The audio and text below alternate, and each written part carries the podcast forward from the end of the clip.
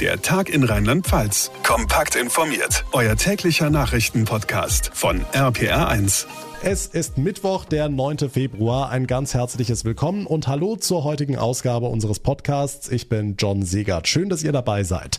Dieser heutige Tag ist nicht nur wunderschön gewesen mit viel, viel Sonne und blauem Himmel, sondern er hat auch richtig viel Optimismus geweckt. Rheinland-Pfalz hat einen Öffnungsplan. Nach und nach sollen die Corona-Regeln hier fallen. Start ist nächste Woche. Welche Schritte wann für wen kommen, das fassen wir euch gleich ausführlich zusammen. Außerdem Thema die Impfpflicht im im Gesundheitswesen mal wieder. Die Diskussion darüber reißt einfach nicht ab. Der Vorstoß von Bayerns Ministerpräsident Markus Söder, die Impfpflicht im Freistaat erstmal auszusetzen, sorgt für viel Kritik auf der einen, aber auch für Zuspruch auf der anderen Seite. Rheinland-Pfalz hat seinen Standpunkt gestern klar gemacht und Markus Söder für seine Ankündigung scharf kritisiert. Aber was sagen die anderen Länderchefs? Steht beispielsweise die Union in der Sache geschlossen hinter Markus Söder?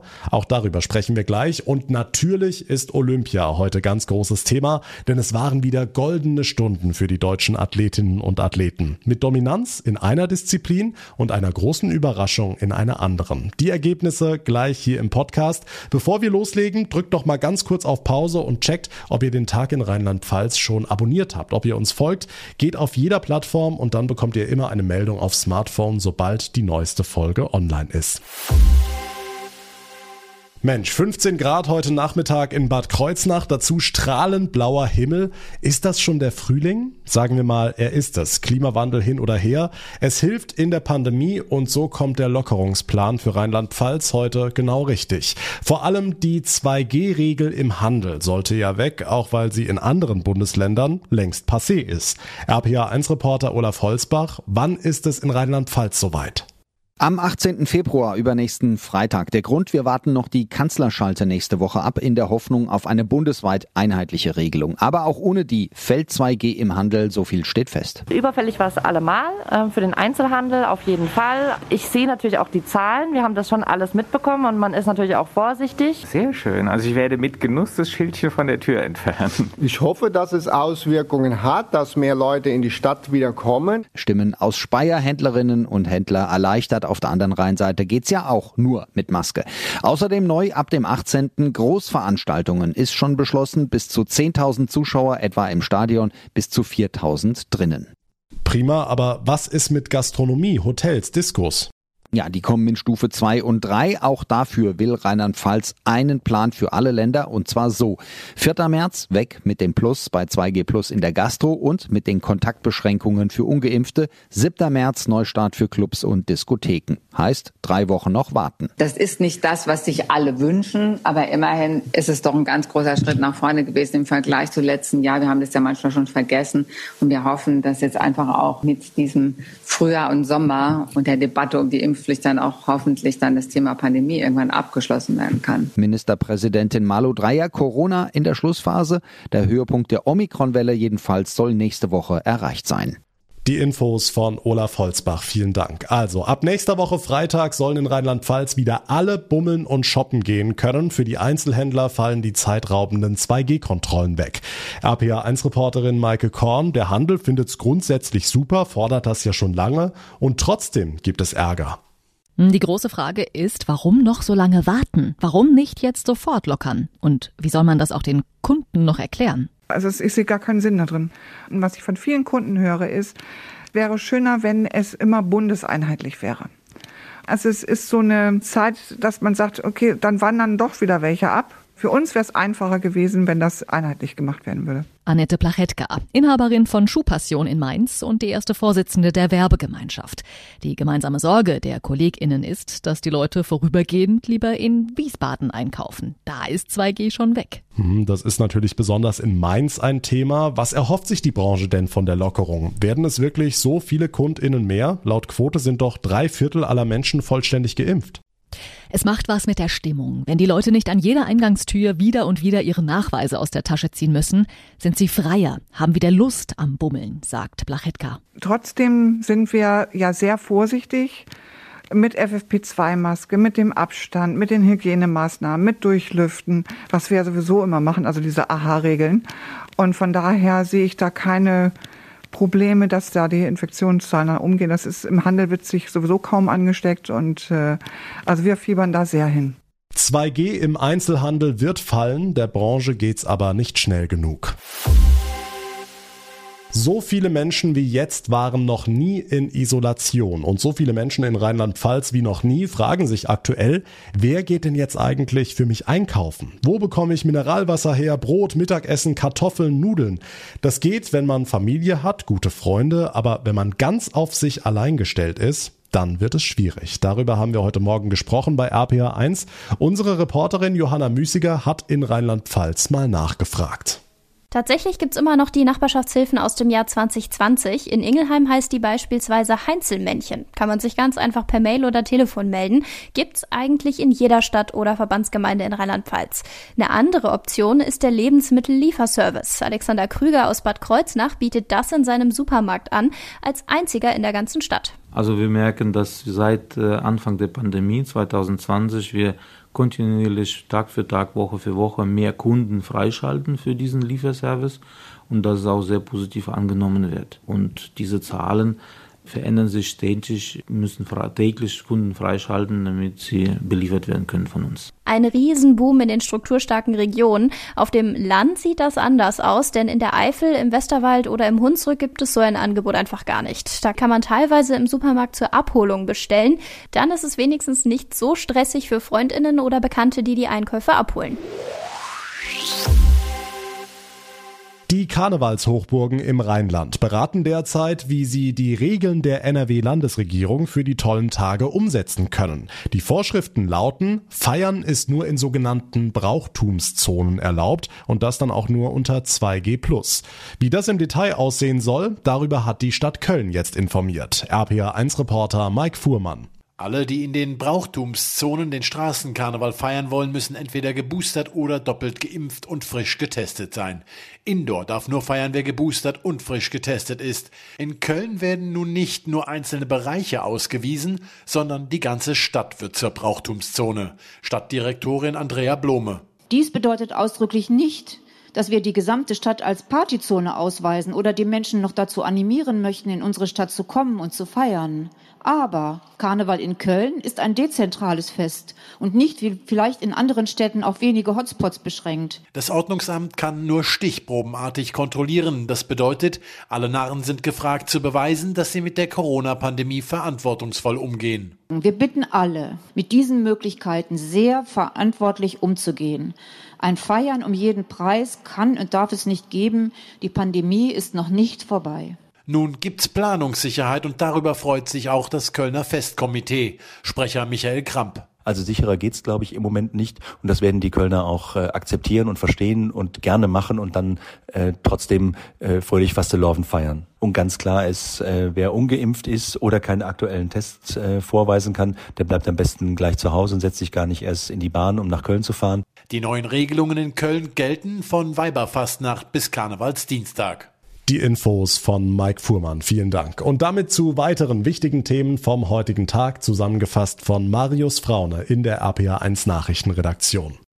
Die Spritpreise in Deutschland sind auf neue Rekordwerte gestiegen. Sowohl Benzin als auch Diesel seien derzeit so teuer wie noch nie, so der ADAC. Super E10 kostete demnach gestern im bundesweiten Tagesdurchschnitt 1,72,5, 1,3 Cent mehr als in der Vorwoche. Der Dieselpreis stieg um 1,4 Cent auf 1,65,4. Überraschung im Außenministerium in Berlin. Greenpeace-Chefin Jennifer Morgan wird die neue Klimabeauftragte. Ministerin Baerbock sprach von einer Traumbesetzung. Morgan soll Deutschland unter anderem bei Weltklimakonferenzen vertreten. Sie sagte eben in Berlin, Wir stehen international auf an einem Scheidepunkt und die Auswirkungen der Klimakrise sind bereits jetzt überall auf der Welt spürbar. Die Zeit drängt. Wir brauchen eine nie dagewesene internationale Zusammenarbeit, um die Welt auf den 1,5 Grad Pfad zu bringen. Der rheinland-pfälzische Tourismus hat im vergangenen Jahr noch stärker unter der Pandemie gelitten als 2020. Nach den aktuellen Daten des Statistischen Landesamtes gingen sowohl die Gäste wie auch die Übernachtungszahlen noch einmal deutlich zurück. Im Vergleich zum Vorkrisenjahr 2019 beträgt das Minus bei den Gästen fast 50, bei den Übernachtungen fast 40 Prozent. Zahlen für die einzelnen Regionen liegen noch nicht vor. Allerdings zeichnet sich ab, dass sich die Flutkatastrophe weit über das Ahrtal hinaus bemerkbar gemacht hat. Britische Parlamentarier ziehen eine kritische Brexit-Bilanz. Hauptauswirkungen für britische Unternehmen seien erhöhte Kosten, Papierkram und Verzögerungen an der Grenze, stellte der Rechenschaftsausschuss fest. Zudem könnten neue Importkontrollen, die seit Jahresbeginn greifen, die Lage weiter verschlechtern. Der Ausschussvorsitzende fordert die Regierung auf, kurzfristig viel mehr zu tun, um die Belastungen für alle, die mit der EU handeln, zu minimieren. Ich glaube, es ist nur verständlich, dass viele Polizistinnen und Polizisten in Rheinland-Pfalz verunsichert sind, Angst haben nach den tödlichen Schüssen auf eine junge Polizistin und ihren Kollegen bei Kusel Anfang letzter Woche. Das gilt erst recht für die Beamten, die direkt im Umfeld der beiden Opfer gearbeitet haben, zum Beispiel auf der Polizeiwache in Kusel. Sie bekommen Hilfe von Seelsorgerinnen und Seelsorgern. Eine davon ist Pfarrerin Isabel Aulenbacher. Es gilt das Ganze auszuhalten und auch eben das Schweigen und die Sprachlosigkeit auszuhalten. Es ist wirklich so, man kann da ja nichts sagen und auch die Betroffenen selber finden natürlich in der akuten Phase keine Worte, um das Ganze irgendwie auszudrücken. Oft kann es hilfreich sein, Worte an Gott zu richten. Diese Erfahrung hat Seelsorgerin Christel gemacht. Auch sie war auf der Polizeiwache Kusel im Einsatz. Ich habe also beispielsweise da gesessen, habe gebetet und es war für mich gut zu sehen und zu beobachten, wie auf einmal Ruhe eingekehrt ist. Vorher war emotional, es war Wut da, es waren ganz viele Energien, die da rumgewirbelt sind. Und auf einmal habe ich gemerkt, wie so ein Runterfahren möglich sein konnte, ein Atmen möglich war mit dem Erlebten fertig zu werden. Das ist für die Kolleginnen und Kollegen der ermordeten Polizisten noch ein sehr, sehr weiter Weg. Ein Weg, den sie aber nicht alleine gehen müssen. Nochmal Pfarrerin Isabel Aulenbacher. Ich bin ja wirklich ähm, jetzt gerade von meinem Wohnhaus auch wirklich nur einen Steinwurf von der Wache entfernt und ich habe Ihnen auch ganz deutlich gesagt, ihr könnt jederzeit einfach bei mir klingeln, ich bin da. Ansonsten werden die ja auch durch weitere Hilfsdienste eben auch begleitet, aber so jetzt das Angebot unsererseits steht an der Stelle einfach. Alle Infos zur Seelsorge und zum Polizistenmord im Landkreis Kusel findet ihr auch bei uns im Netz auf rpa1.de slash himmlisch.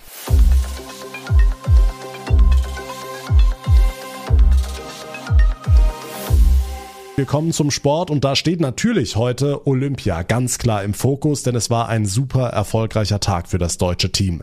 Zweimal Gold, einmal Silber, inzwischen führt Deutschland sogar den Medaillenspiegel an.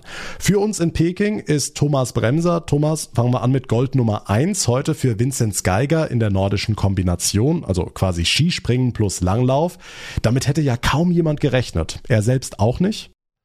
Nee, der hat auf Bronze geschielt, meinte er nachher, aber dank eines mega Schlussspurts ist es dann Gold geworden. Er hat am Ende alle vor ihm überholt noch, obwohl die Tage hier in China richtig an Vinzenz Geiger genagt haben. Seine Teamkollegen Erik Frenzel und Terence Weber wurden ja direkt nach der Einreise positiv getestet.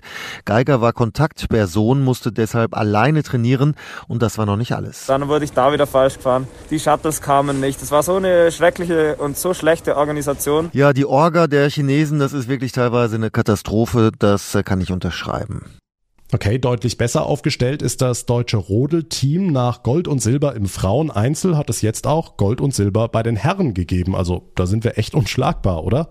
Ja, das würde ich auch so sehen. Tobias Wendel und Tobias Alt sind hier nicht zu schlagen gewesen. Die beiden holen jetzt bei ihren dritten Olympischen Spielen ihr drittes Gold zusammen. Nur knapp dahinter Toni Eggert und Sascha Beneken. Auch die freuen sich natürlich mit der deutschen Fahne im Ziel. Die Frauen stürmen ebenfalls auf die Bahn. Die haben ihren Job einen Tag vorher ja schon gemacht. Und der Goldrodelregen kann weitergehen. Im Mixed sind wir nach all den Erfolgen jetzt natürlich der Top-Favorit. Okay, was ging sonst so heute bei Olympia? Ja, Snowboard-Legende Sean White hat sich locker qualifiziert fürs Halfpipe-Finale. Ich war oben in den Bergen und da war richtig was los. Reporter, freiwillige Helfer, alle haben ihre Handys gezückt. Er ist Hollywood pur, hat mir ein US-Reporter nachher im Bus erzählt. Der Amerikaner beendet ja hier in Peking seine olympische Karriere. Richtig bitter läuft's hier für einen anderen US-Star. Skifahrerin Michaela Schiffrin hat schon in der zweiten Disziplin die Nerven verloren und ist im Slalom früh rausgeflogen. Damit hat keiner gerechnet. Hm, etwas Aufregung gibt es um das russische Eiskunstlaufteam. Das hat Gold gewonnen, die Medaille aber noch nicht bekommen. Warum nicht? Ja, das ist die große Frage, die sich hier alle stellen. Die Siegerehrung ist kurzfristig abgesagt worden. Es müssten noch juristische Dinge geklärt werden, heißt es von den Organisatoren. Das kann jetzt alles bedeuten. Medien berichten, es könnte mit Doping zu tun haben. Die russische Seite will sich dazu nicht äußern. Russland ist ja eigentlich gesperrt für Olympia. Die Athletinnen und Athleten aus Russland dürfen nicht unter ihrer Flagge antreten. Es ist auch unklar, ob die Siegerehrung überhaupt noch stattfindet, denn die Teams sollen spätestens zwei Tage nach dem letzten Wettbewerb abreisen wegen Corona.